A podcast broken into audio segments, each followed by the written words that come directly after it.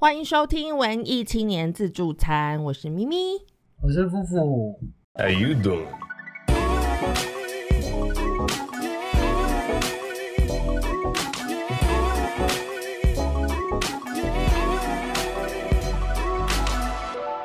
嗨，大家好，我们今天要来跟大家聊一聊食物，就是吃这件事，饮食文化。那那个，哎，我们这样开场会不会太顺 OK 啊？OK，就是那个，就是先跟大家聊聊，就是食物这件事情对呃，在我们就对对大家来说都是很重要，民以食为天嘛，这样。那台湾人的饮食习惯呢，也是嗯，如果说你自己你是活生活在台湾，你可能会没有意识到自己的饮食习惯原来是这个样子。那那个我举例来说好了，我第一次刚来荷兰的时候呢，发现他们吃薯条不是沾番茄酱，就是在这边吃薯条呢是很习惯沾美乃滋，对我当时觉得，Oh my god，真是恶心！而且你在这边的麦当劳点餐呢，他们会问你，就是你是要一般的酱料，就是美乃滋，还是你要 ketchup？那就是你可以选择啦。所以其实这边在欧洲，尤其是就是西西欧，就是荷兰啊，然后德国啊这些国家，他们其实吃那个薯条是配美乃滋的，就是 ketchup 番茄酱在这边是不是很很受欢迎的这样？那所以我们今天就就来聊聊，先从这 ketchup 开始讲，为什么番茄酱在台湾就是会这么呃畅行？因为其实番茄酱，番茄这个东西，我们叫它番茄嘛，它其实就是所谓的番，就是 foreigner，就是嗯外来的东西，这样，所以它其实不是一个很台湾的呃食材。但是你看，我们还有那个什么番茄炒蛋啊这些东西，然后我们用那个番茄酱的比例。就是在我们的台菜里面，番茄酱也是占了很大的比例，用用料这样子。所以到底 ketchup 是什么东西？我们请夫妇来，嗯，他做了一点功课，所以我们请他来发表一下。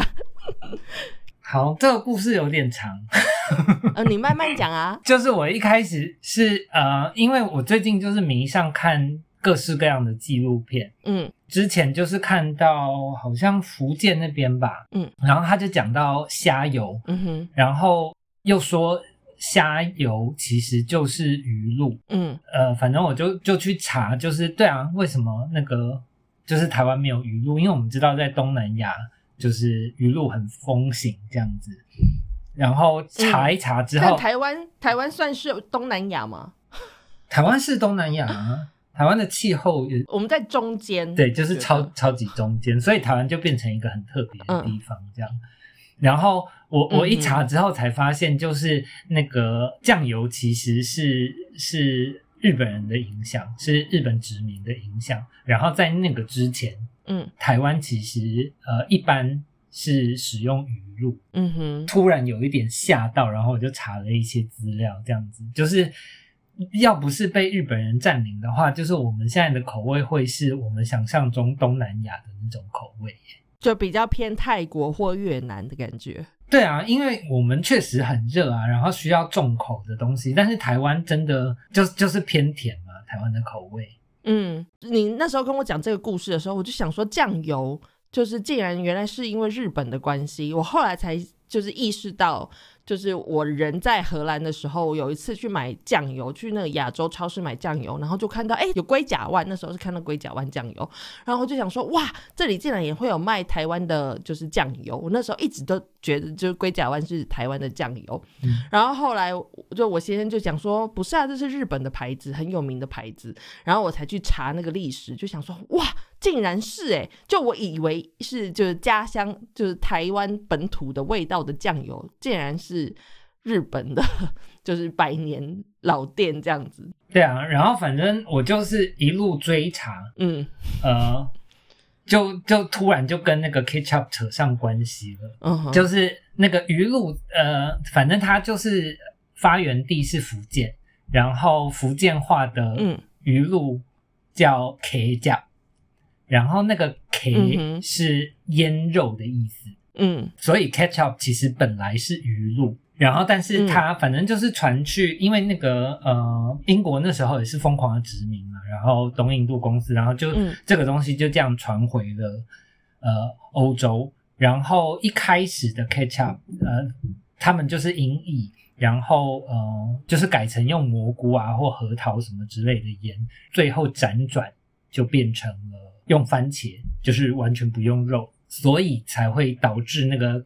ketchup 跟那个 tomato 就是听起来一点关系都没有。嗯哼，对对啊，因为 ketchup 就是这个字，你完全听不出来它是用番茄制作的。嗯嗯嗯。我我我发现这件事情之后，我就开始幻想，台湾要是没有被这些呃殖民文化对啊影响的话，就是那个 我们的口味到底是什么？嗯，就是所谓的台湾菜跟台湾的口味真的很独特。嗯嗯嗯，因为我们被很多文化殖民过嘛，比如说荷兰啊，从以远古时代荷兰人啊、西班牙人啊，然后那个再来是日本人啊，然后又有中国的文化，然后还有我们台湾本土的文化，然后这些东西混合起来。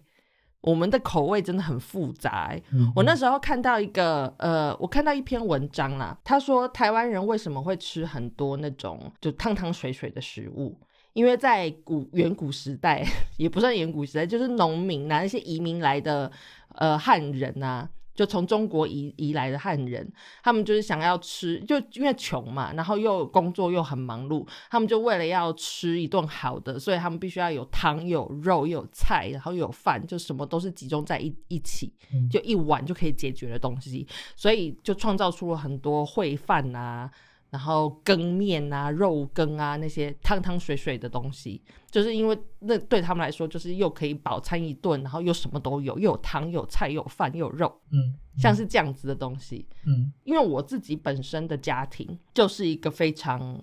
呃混合的家庭，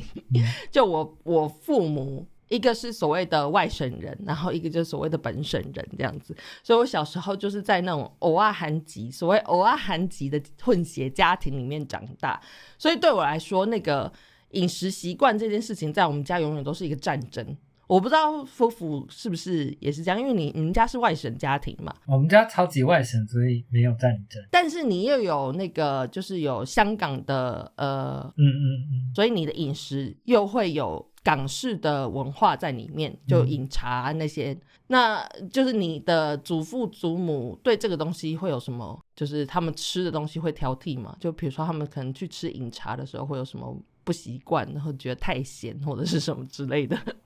会有这种事情吗？是没有，但是嗯，比较特别的一个地方是，我的外婆是汕头人，嗯。但是我们家从来都没有吃沙茶酱的习惯，嗯，然后所以我也就是我不知道沙茶酱是从汕头来的，然后一直长大才知道，就是，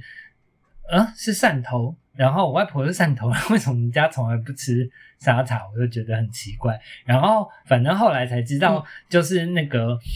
呃，沙茶里面有肉。然后我外婆吃素。哦，对，沙茶里面有鱼啊之类的东西啊，就是海鲜嘛，对不是？对，然后那个，所以我们家的那个口味是我外公那一边的，然后我外公是饶平人，嗯哼，对，然后虽然都是广东那一带，但是那那里就是充满了各种不同的民族，然后各种不同的菜系，然后饶平那边就是比较是那个广东菜系，嗯嗯嗯嗯。我们家的话就更复杂，因为我本省人跟外省人嘛，所以其实吃的东西很不一样。那因为我自己本身就是是隔代教养，我就是给我爷爷跟外公外婆带，嗯，所以我吃的食物其实是更接近他们老一辈的。小时候会非常期待，如果说有那种丰盛的早餐，对我来说的话，呃，要么就是什么呃。那个饭团啊，或者是烧饼、油条这种，然后有豆浆的香气，这种我就会觉得哇，好赞！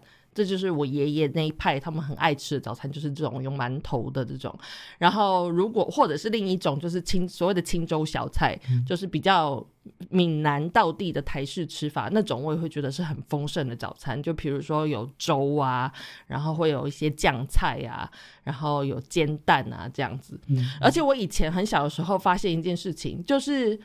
煎蛋有。你知道煎就是光是一个荷包蛋哦，你煎出来，你上面撒什么酱料，就是可以看出你是哪里人。哦，就是加盐巴还是加酱油这样子？对，对，真的，因为本省人的话就会加酱油，嗯嗯嗯，是不是？对，然后。像外省的孩子的话，我们就是撒盐巴。因为我家的话，我的吃法一直都是撒盐巴在上面这样子。然后我一直到邻居家呢，邻居的小孩就是我们某一天大人都不在，他就说要煎蛋，他煎蛋吃。然后他就说要要加酱油在上面的时候，我有点傻眼。我想说蛋。是撒酱油的吗？酱汁酱是对的吗？我那时候觉得很惊讶，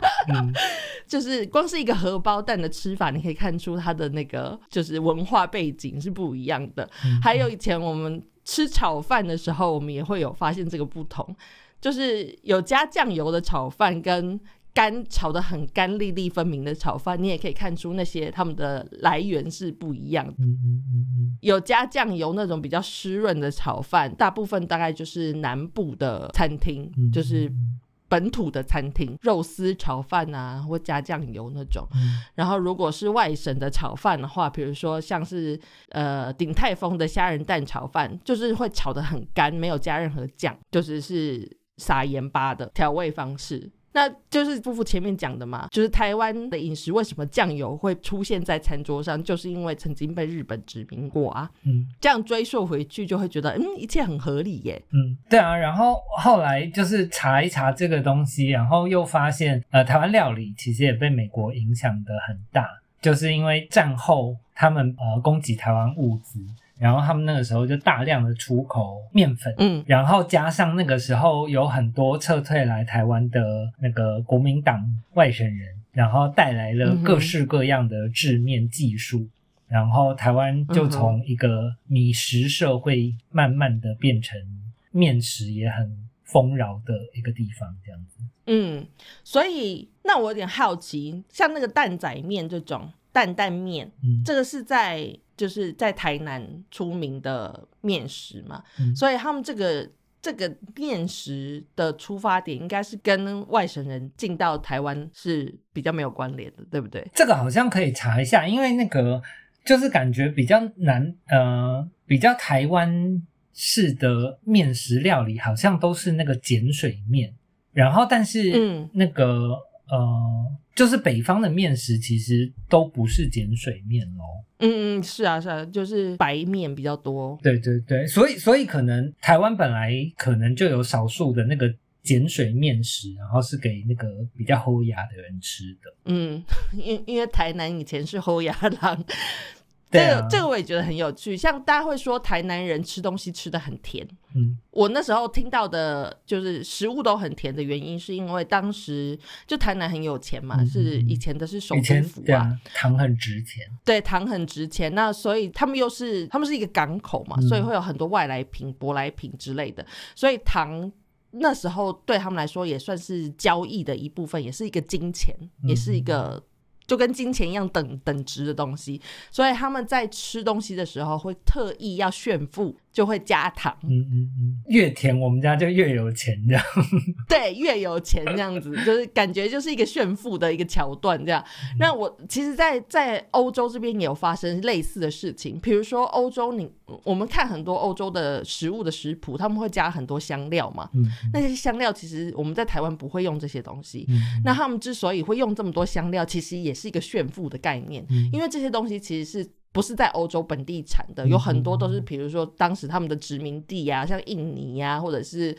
呃那个印度啊之类的地方，对。然后所以这些香料是从国国外运来的，就是是很值钱的东西。当时还有什么香料战争，就是那些东西跟金金块是一样的。所以那些有钱人为了要证实自自己很有钱，就是一个炫富的道理，他们就会。硬要用那些香料，把一道菜里面加入超多不同的香料，这样子就是越多香料，他们就越炫富。嗯嗯。所以，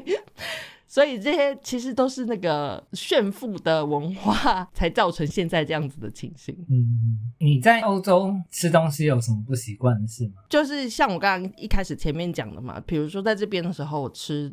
嗯，他们的主食大部分都是根茎类的食物，嗯。然后或者是麦，嗯嗯。还有吃豆子、豆类这种东西，嗯。因为他们这边其实种不太出米来，嗯，米好像需要很就是温度、什么气温之类的有很很严重严格的要求，嗯。所以他们这边米食的话就不是大宗嘛，嗯。所以一开始的时候对我来说这个是比较痛苦的。嗯。然后因为我本身的家庭也是有外省人的成分，所以我对面食其实也是很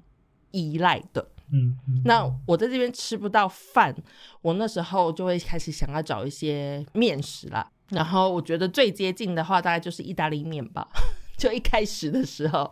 我觉得意大利面其实真的跟我们亚洲的面食很接近。我不知道是不是当时马可波罗从中国游历一趟之后带回去的，还是怎么样？反正就是当时他们一定有交流。像意大利有很多食物都跟我们亚洲的食物很像，比如说他们也有所谓的 dumpling 啊，就是饺子，嗯然后他们的面也有会加鸡蛋进去的，嗯所以他们的饮食文化跟我们其实很像。嗯嗯那我就是靠吃意大利人的食物 来度过我在荷兰里面食物荒的时候。后来当然就有找到那个就是亚洲超市啊，所以就还好。我是真的开始从呃出国之后，就越来越体认到我真的是一个亚洲胃。嗯就是我怎么说我我记得呃啊，譬如说我们去欧洲的时候，或者是呃去澳洲，然后跟我小时候，我那个时候都还蛮喜欢吃骨片的。然后，嗯然后，嗯而且那个时候也无视自己有乳糖不耐症这件事情，就硬吃骨片，然后硬拉肚子，嗯然后也不觉得有什么不对劲。然后，但是就是我我我待久之后，后来我记得是去欧洲，因为我那个我我好朋友在法国，我后来就真的早餐喜欢吃暖暖的东西，嗯，对，就是什么面啊、粥啊，然后然后就是会配一些肉啊什么东西的。但是因为法国人早餐不吃肉，就是他们的习惯是这个样子。然后他们是不是吃比较甜啊？他们的早餐？嗯也没有，但但是他们就就不吃肉，他们就觉得早上吃肉没有办法消化。嗯，反正我那时候就是早餐吃的很像他们的晚餐，然后他就一副那种，嗯，你现在到底是吃哪一餐这样？然后后来我我在那边也会下厨，他看我煮饭跟我看他煮饭，就是我们两个都会非常的惊吓，因为大部分的欧洲人 他们煮饭是像煮意大利面那样煮的，什么意思？就一锅的意思吗？没有，就是放很多水，然后那个就是把米丢下去，哦然后就是煮一煮，然后就是他会那个把米倒出来，就是过筛，就像意大利面那个样子。嗯，对，之前不是有那个就是 这个炒饭之乱，就是那个嗯嗯 YouTuber Uncle Roger，然后他就是看到一个呃英国的那个印度裔嗯，美女主厨，她就是这样子煮饭，然后他觉得很惊吓，他就说就是为什么不用 rice cooker 这样？但是我后来去查，你知道真正的煮饭方式其实应该是像他们这样子吗？就是直接很多很大量的水，然后煮好之后，你再把多余的水滤掉，嗯这个才是真正的煮饭的方法。我后来去查，我们其实远古时期。我们煮饭也是这样煮的，是后来出了电锅之后，我们才变成现在的煮饭方法。嗯而且你记得吗？嗯就是我们在旅行的一路上，就是很常被其他国家的人，就是不是只有中国人才吃米好吗？这个世界上很多国家的人也吃米，这样。确实也是啦，就是什么西班牙人啊，他们有炖饭呐，对不对？然后意大利人他们也有啊，嗯就嗯但是他们的米跟我们的米不一样，有一点不同啦。泰国人也吃米啊，没有这个，这个其实也是日本人搞的，就是我们现在对米的口味。嗯台湾现在吃的大部分是圆米嘛，然后那个是蓬莱米，嗯，但是台湾在日本人殖民之前吃的是再来米，其实就比较像泰国米那种，就是我们现在会吃不惯的那种长的黏米，对对对，嗯，对啊，这个这个也差很多啊。像我们现在吃泰国米，就是超级吃不惯。对啊，我们就会觉得很干呐，对，又干又没有嚼劲，然后又不香甜，什么东西。在这里吃豆子的时候也是。就是其实这边的人吃豆子，他们会是就是当成是主食。嗯嗯嗯。其实整个欧洲他们吃豆子都是把豆子拿来当主食，所以豆子是呃咸的。嗯嗯。但是在台湾，我们不会把豆子就是放在主食里面，就大部分都是甜品嘛，比如说豆沙或者是绿豆汤啊，或者是什么。八宝粥啊，或者是冰啊、醋啊冰啊之类的，但是就是在欧洲，他们会觉得我们那个是妖魔鬼怪在吃的，就想说怎么会把豆子放在甜食里面？对他们来说很恶心，他们觉得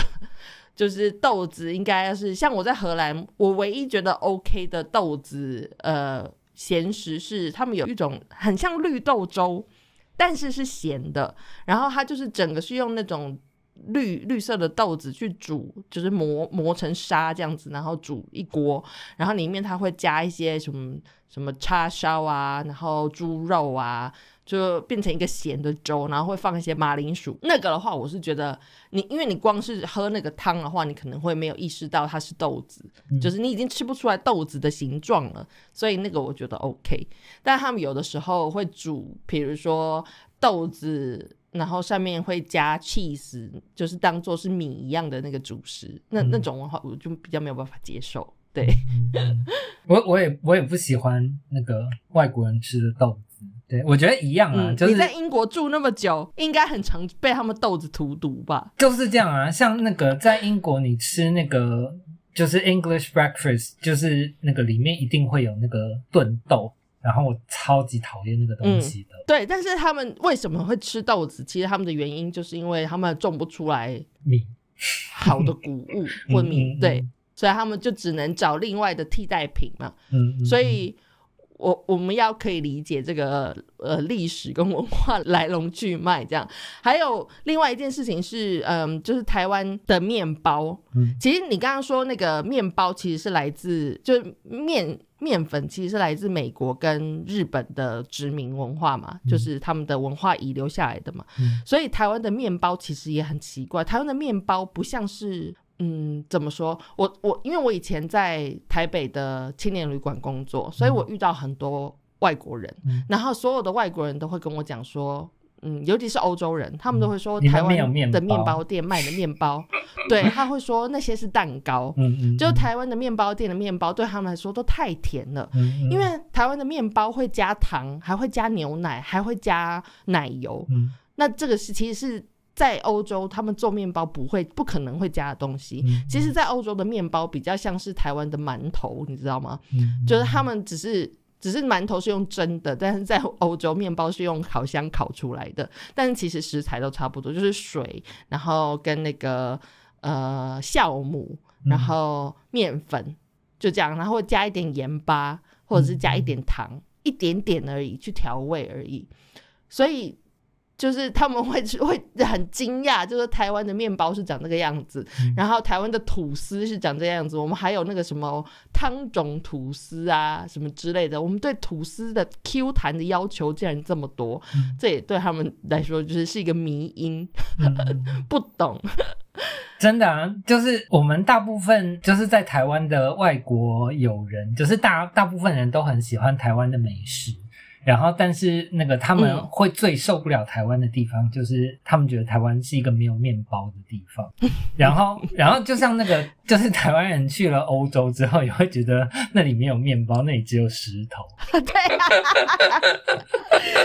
对啊，台湾应该就会觉得这里的面包也太硬了吧，这么难咬，然后还会加谷物，到底是要吃什么东西？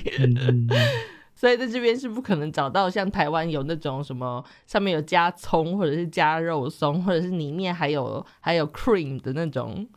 不可能。这个这个这个应该是日式的吧？日式的影响。日式的日本，他们之所以会有面粉的文化，我那时候听说的啦。几年前去了那个 Osaka 旅行，嗯，然后那那边就是其实 Osaka 的面食文化是最最最知名的，因为他们还有那个什么大阪烧啊那些东西，其实他们用了很多面食。因为日本是真的被美国呃不算是殖民，但是美国在战后他们有在那边驻守很长一阵子，所以。日本他们有很大一部分的饮食文化是被美国影响，所以这些东西其实是美国人留下来的。就比如说，呃，他们拿了这么多面粉，他们也不知道怎么用，日本人不知道怎么用，但是他们就是只有因为饥荒嘛，没有别的东西吃，就只有面粉，所以他们就必须要去用面粉去做一些他们觉得可以呃。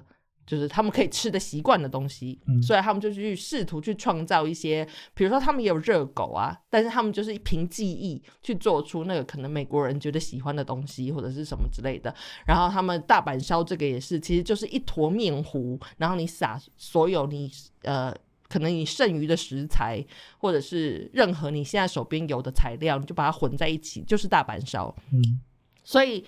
就是他们其实是用那些。他们仅有的 ingredient 就是面粉，然后去混合他们任何身边现在有的食材去做一道料理，所以才会有这么多就是用面粉做的食物。就是在现在日本就变成他们的特色文化之一了。嗯，对。讲到这个剩余的食物，像台湾前一阵子很流行早午餐会吃那个法式吐司啊，就是很感觉好像很奢华。可是其实法式吐司。在真正的法国人眼里，那个是就是食物的 残渣，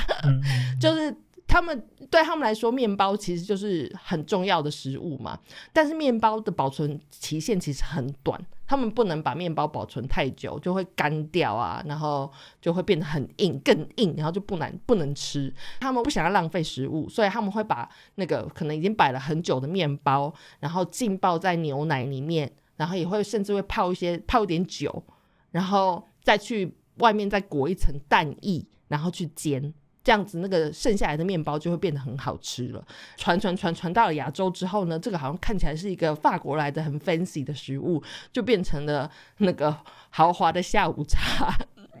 可是，在欧洲对他们来说，那个就只是一个。为了不浪费食物而去延伸出来的做法而已。那个冰冰冰霸也是啊，冰冰霸是我最喜欢的那个韩国料理，但是它其实也是那个就是媳妇的苦命食物嘛，就只是剩菜拌在一起这样子。对啊，其实有很多都是这样子啊，像西班牙他们也说那个他们西班牙炖饭，现在大家觉得那个是一道很很很赞的料理，可是当时也就是就是他们所谓的农家菜，就是是嗯穷苦人家。比如说，也需要做大量劳动力的人去做的一道菜，就是把所有的食材跟饭，就是。炖在一起煮一大锅这样子而已。嗯嗯嗯。我小时候，我外婆很常会做那个地瓜粥，就地瓜稀饭。嗯。然后她就是煮一大锅，然后放在电锅里面热一整天。然后就是因为我外公他当时还在还在下农嘛，会去农地里面。然后他回来的时候，就是只要打开电锅，里面就有一大锅的那个地瓜粥可以吃。嗯。那我小时候就是很爱吃地瓜粥。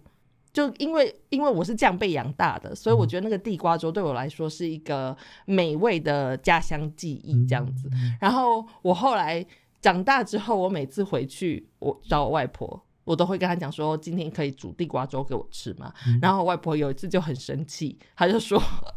她就说这是穷人在吃的啦，就是你哪有人在问说要吃地瓜粥的啦？她就说那个地瓜粥以前是因为很穷。就是没有那么多米，买不起米，所以他们就只能在就是自己的田地里面种的那些就是根茎类蔬果这样，然后把它加进粥里面吃。而且他们的地瓜会削成那个地瓜签那样，就很细，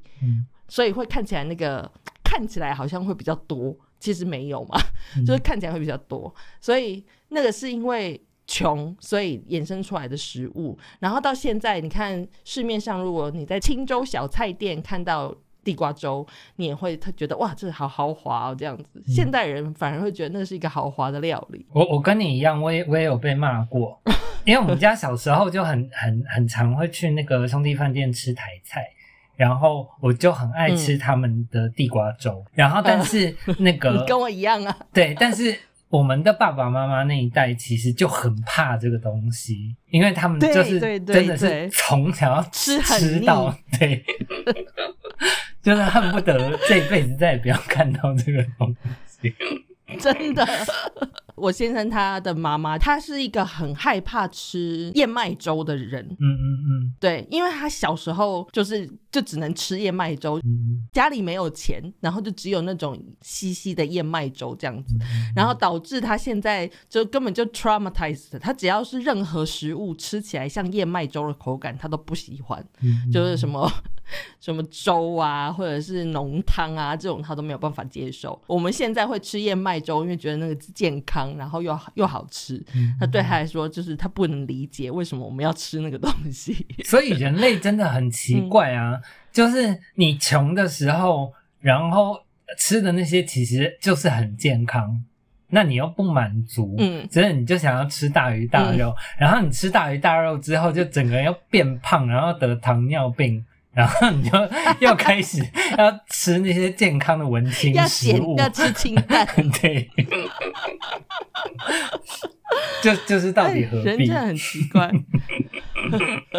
就是《神隐少女》里面，她不是有那个对，就是在爸爸妈妈会吃一个食物，就是在进入那个隧道之后，他们不是就被那个食物迷上，然后就开始吃，然后吃了以后就一去不复。不不复返了嘛？吃了以后，他们就没有办法，就消失了记忆，这样。所以我就在想说，其实食物这件事情真的是，我觉得真的是，如果说你要控制一群人，我觉得用食物来控制是最快的方法。就是你要做文化的制约或者是什么，你要去那个殖民一个地方，我觉得你就是用食物去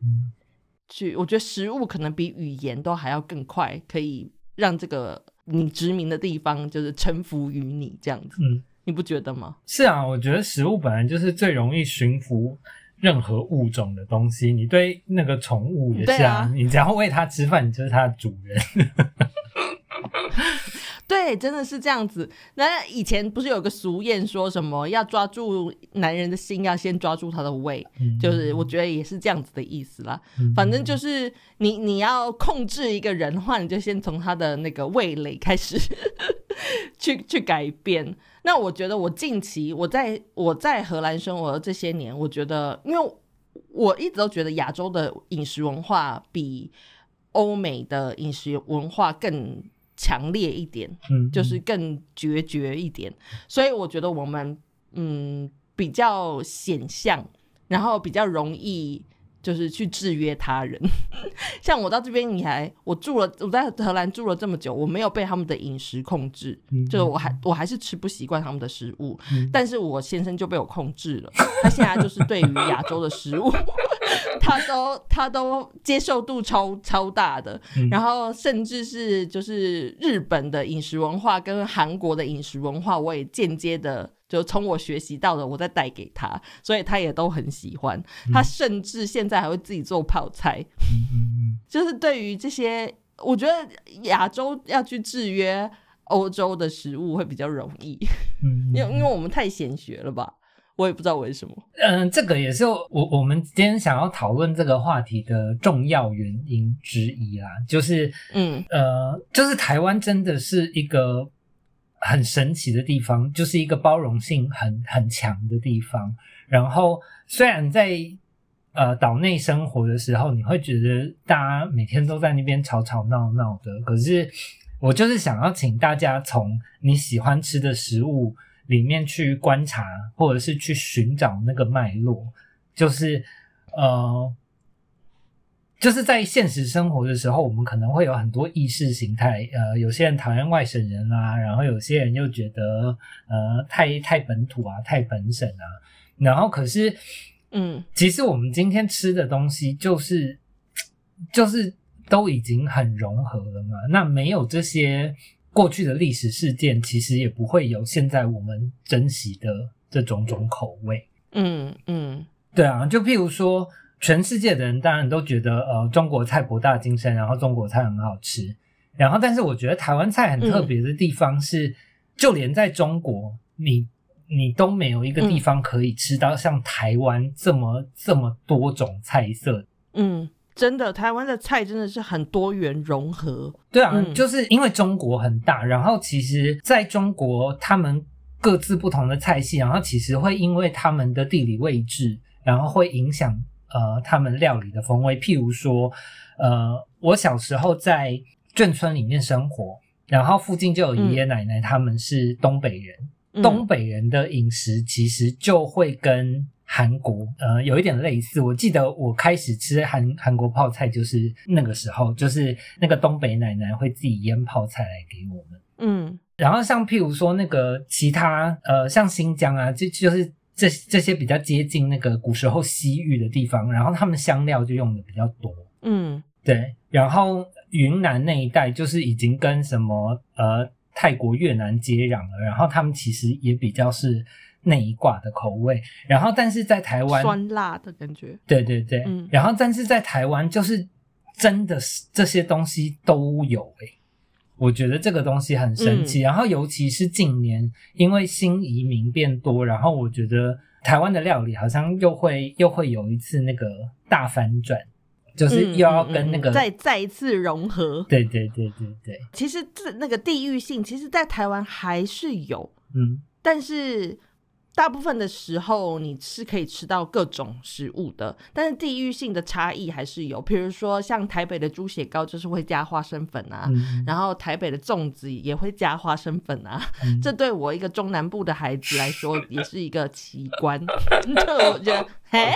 加花生粉就是要吃什么这样？然后还有什么东西？比如说台北，嗯，其实台北，嗯，有很。大一部分某个区域呢，就比如说中正区啊，或者是就是那一带呢，其实真的是非常非常的，还是有保有很多眷村的特色。比如说，你可以在那边可以吃到烧饼啊，然后可以吃到牛肉馅饼啊，甚至是小米粥啊这种东西。可是你出了那个区之外，你其他地方其实看不太到这样子的食物。嗯，就是其实区域的限制还是有，但是你。呃，我觉得富富刚才讲的，大概就是在台湾，你真的是可以吃到各种，比如说你想吃牛肉面，你就可以吃到牛肉面，道地的牛肉面。然后你想要吃担担面，你也可以吃到担担面。然后你想要吃到呃粥或者是烩饭，就是各种，然后甚至是异国料理。然后，呃，南洋料理什么都有，就是台湾其实对食物好像很包容。嗯嗯嗯，我们对于民族好像就没有这么大度量的包容。嗯嗯嗯，我我真的觉得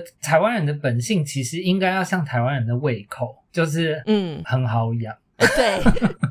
我觉得台湾人应该是这样子，没错。但是就是所谓的意识形态这些东西，可能就是我觉得时代已经走到现在这个阶段了啦。然后近年来，其实好像也比较少听到在争省级情节这些东西了。嗯，因为现在都在争新著名啊。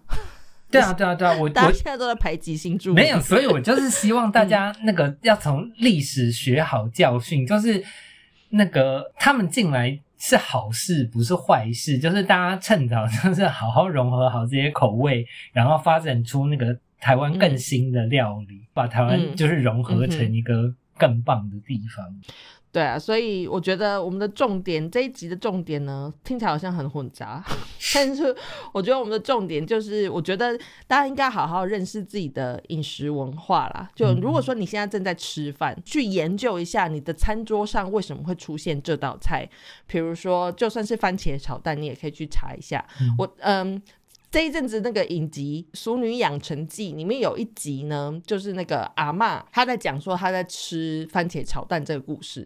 然后我这个不算是什么梗，所以我就也不算什么雷，我就先跟大家讲，在这里讲一下。反正他就说他小时候吃的番茄炒蛋呢，就是因为家里面没有钱，所以呃就只能吃自己家里面种的食物，比如说番茄。然后那个养有养鸡，所以就有鸡蛋。所以在家里面没有钱、没有菜的时候，妈妈就会端出这道菜，就是番茄炒蛋，然后没有加什么糖，也没有加什么盐，就是完全原味。所以番茄是酸的，它这样子酸酸的味道，他觉得那个才是真正的番茄炒蛋。那他现在的媳妇做出来的番茄炒蛋，就可能会加番茄酱啊，加糖啊，然后是汤汤水水的，很湿润这种，他就觉得那个不是真正的番茄炒蛋。所以光是连番茄炒蛋。每一家都有自己的做法，你可以去研究一下为什么你现在吃到的这道番茄炒蛋是这样子，嗯，就可以去问一下煮菜的人，然后或者是自己去研究一下这个番茄炒蛋的历史，就是为什么会出现在你你家的餐桌上这样子。然后我觉得在这个过程中，你就可以去理解到自己的文化，自己。就是你这个人的文化是怎么养成的，然后跟这个社会的连接，所以你去查你自己的食物来源跟历史是很重要的。嗯嗯嗯，好，这就是我想说的话，讲完了。没有，而且我要说，就是台湾真的很厉害。我之前看了一个纪录片，然后我觉得其实很好笑。就是那个他那个纪录片，就是很很郑重其事要去解决一个世纪谜团，嗯，要去找那个左宗棠鸡这个神奇料理的来源，嗯，对，因为因为这个东西很神奇，就是那个他他在美国整个风靡，然后风靡了呃几十年，嗯，但是呃大部分的亚洲人、台湾人、大陆人，嗯。对，然后甚至是左宗棠自己都不知道 这个东西是哪来的。反正反正那个纪录片就是找很久，然后找了半天，居然是台湾人发明的，而且跟左宗棠一点关系都没有。对对，就就是就就是很很神奇，就是所以那个就是大家也也可以去看看这个纪录片，就是不要妄自菲薄，我们真的很厉害的，我们真的可以用台湾料理。征服全世界，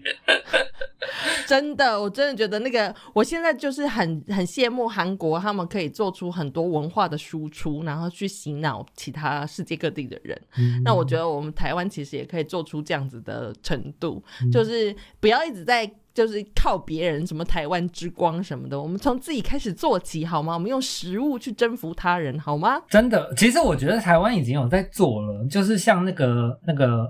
珍珠奶茶，然后哦，对啊，珍珍奶算是对。然后我记得我之前去那个呃中国玩的时候，我也是很傻眼，就是除了什么臭豆腐啊，然后我记得我那时候看看到一个东西有翻白眼，就是那个台北猪血糕哦，有加花生粉吗？有没有？因为这个东西会让人翻白眼，就是那个。你去台中什么逢甲夜市，然后高雄的夜市，你都会看到台北猪血糕，你就已经觉得何必了。然后你去中国，然后也看到台北猪血糕，然后其实台北人没有这么爱吃猪血糕。但是台北的猪血糕真的很有特色啊，因为你们加花生粉啊。嗯嗯嗯。然后最神奇的是，我那个时候还有看到那个台式牛排。台式牛排是像就坐在路边摊的那种叫台式牛排吗？就是要就是要很薄，然后铁板，然后加那个 用乌龙面做成的意大利面。太酷了，这样也是很到地耶，代表他们有做功课，还是根本就台湾人开的。对啊，所以所以我真的觉得，就是我们可以的，我们可以用那个饮食反攻大陆，征服全世界。我们可以的，大家大家好好努力好吗？真的啊。那我们现在来就是延伸阅读一下，你刚刚已经讲了，你刚刚讲了什么？我刚刚只讲了那个寻找祖宗堂，这这个纪录片真的很有意思，就是它真的很很 慎重其事，然后那个而且情节就是又一直反转，好听起来很有趣。然后还有还有一个影集叫《Ugly Delicious》，美食不美，然后它里面也说了，就是很多不同不同文化的料理。它应该不算影集吧？它应该也算是类纪录片，就是每一集去探讨一个不一样的食物，这样子。哦，也算是好，就就就是美食节目。对了，美食节目，对对。然后，然后另外一个是呃，TLC 最近在播的江正成主持的，叫做《当代料理》。嗯，Food in Our Time。嗯哼，对。然后嗯呃哼，这这部片我觉得很神奇，就是嗯，它它是利用食物，然后就是找出了一个那个人文的轨迹。就是我记得我中间嗯有、有几集吧，就是看得我整个人热泪纵横。嗯，对啊，就是他他就是老泪纵横，热泪纵横。就是不想要讲老怎么样。我我很推荐大家去看这个啊，就是那个江正成本人自己的那个那个其他片我，我不是很有兴趣，就是有一种很邪教的感觉。然后，但是那但是这这这个这个当代料理，呃，我我觉得真的很有意思，就是他讲了很多那个人跟土地的关系啊什么的。嗯嗯嗯嗯嗯，对，这个我也觉得是必须要知道的，嗯，因为现代人你看到食材都是从超市的货架上面直接拿，你你不知道它是从哪里来的。嗯嗯，我觉得有很多小孩子可能甚至不知道水果原来不是长成切好的那个样子，就可能水果的原型长什么样，他们甚至不知道这样。嗯对，所以我觉得去去理解你现在吃的东西到底是从哪里来的，也是非常重要的一件事情。嗯那我要推荐的，我刚刚前面有讲的就是《神隐少女》嘛，我觉得大家可以去，因为它里面对我觉得其实宫崎骏的每一部电影都对食物有很清楚的描绘。就是我觉得他有意识到食物其实是很重要的文化的元素之一，嗯所以他会把那个食物都画得很仔细。比如说他的背景可能是在英国，或者是在瑞士，或者是在哪里，他都会有几幕是出现他在画那个食物，那或者是主人正在煮饭之类的，然后会你可以看看出来那个当地的食材。然后《身影少女》就是我刚刚讲的那一幕嘛，就是爸爸妈妈吃了那个食物以后就回不去了，就他们被那个文化给制约了的故事这样子。然后还有另外一个很会写食物的日本人呢，就是村上春树。那村上春树里面他写，但是他是一个被嗯西方文化制约的日本人，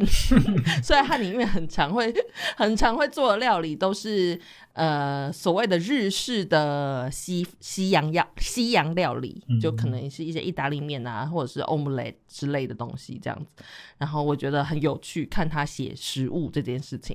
然后再来呢，是一部比较接近我们的电影，叫做《饮食男女》，然后它是李安拍的。然后李安拍这部片呢，是他所的那个什么父亲三部曲之一。反正这部片里面就是用饮食，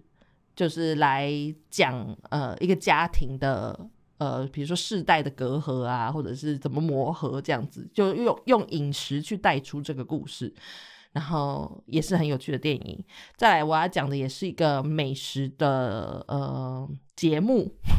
也算是它比较像是纪录片，就是那个主厨餐桌，我不知道中文是翻什么，是主厨餐桌吗？Chef's Table，应该是吧？就是他拍的很美，然后他会很深入的去讲这个主厨的故事，然后那个主厨可以是世界来自世界各地，就是他可能做的料理是很独特的，或者是他是很出名的主厨，然后他们就会去做一个为这个主厨去做一集